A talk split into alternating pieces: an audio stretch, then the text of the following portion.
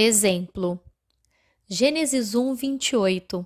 Deus os abençoou e lhes disse: Sejam férteis e multipliquem-se, encham e subjuguem a terra, dominem sobre os peixes do mar, sobre as aves do céu e sobre todos os animais que se movem pela terra.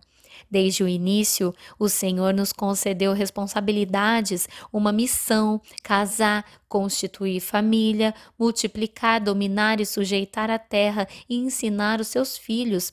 Essa é a vontade divina de Deus. Por isso, nascemos bebê e não nascemos adultos, crescemos, viramos adultos, ficamos velhos para ensinar os jovens e depois vamos para o pai. Mas existem aqueles que têm mais de 30 anos, mas ainda se comportam como bebês. Mesmo adultos querem colo, querem constante atenção, filhos mimados que ainda dependem de pai e mãe.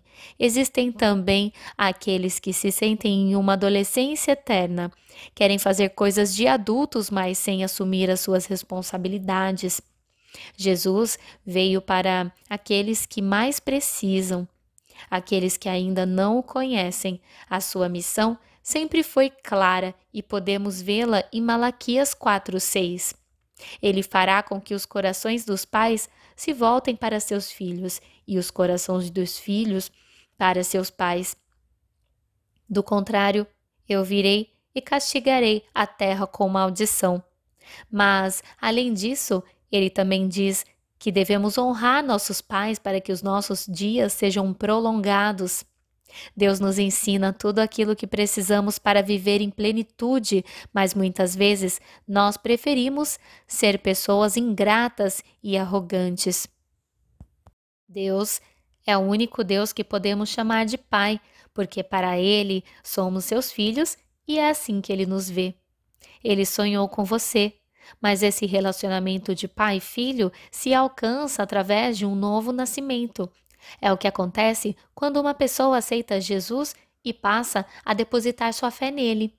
Em João 1,12, contudo, aos que o receberam, aos que creram em seu nome, deu-lhes o direito de se tornarem filhos de Deus. Gálatas 3,26, todos vocês são filhos de Deus mediante a fé em Cristo Jesus. Efésios 2,19 Portanto, vocês já não são estrangeiros nem forasteiros, mas concidadãos dos santos e membros da família de Deus. Tudo que Jesus nos ensinou foi para restaurar o relacionamento de pai e filho. Nós somos filhos de Deus.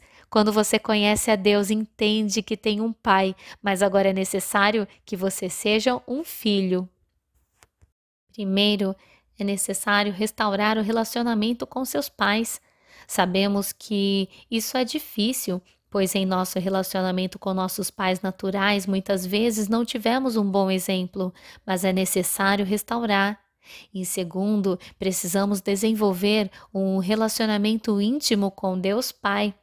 Seguindo o exemplo de Jesus, precisamos ter um relacionamento profundo com Deus. A Bíblia é um livro de ensino de relacionamento. É necessário ainda se esvaziar, passar por uma metanoia para receber o novo de Deus. Não se coloca vinho novo em odres velhos, é necessário um processo diferente do que o mundo nos ensina. A família e os filhos são planos de Deus. É necessário ensinar os filhos a se dedicarem a Deus, apresentar os filhos a Deus e revelar Deus aos filhos. É necessário abençoar os filhos, valorizar o relacionamento de pai e filho que é baseado no amor, mas que também repreende e disciplina. Provérbios 13, 24. É necessário colocar os fundamentos sólidos para que eles sejam firmados na rocha, educar e ensinar o caminho que eles devem andar, seguindo o exemplo de Jesus, guiar os filhos na transição de criança para adulto. E o resultado disso é gerar filhos que serão pais excelentes e que irão criar filhos que serão novamente pais excelentes. Jesus fez isso com teus discípulos e é isso que ele espera que façamos. Como em João 5,16, 1 Pedro 4,13, Mateus 7,16. É tão simples entender a vontade de Deus, mas muitos são chamados, poucos escolhidos. O que você está esperando para ser um bom filho, para ser um bom pai? Quando você vai começar a lançar as suas sementes e ver os seus frutos?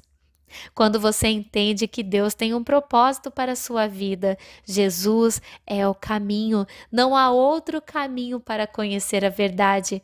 Tome a sua cruz, não é sobre você, é sobre Ele. Buscar primeiro o reino dos céus e a sua justiça. Ide e fazeis discípulos. Você é carta viva.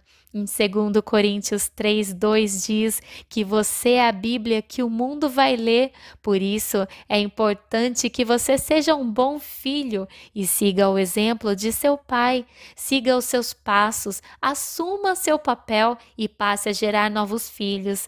Seja luz no mundo. A criação espera a sua manifestação, a manifestação dos filhos. Você é filho, seja um exemplo para outras pessoas. Mateus 28, 18 a 20.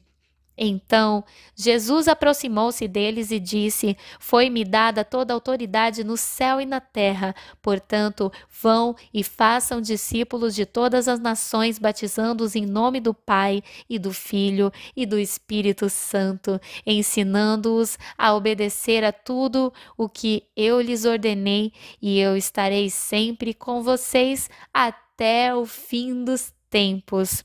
Assuma a sua posição.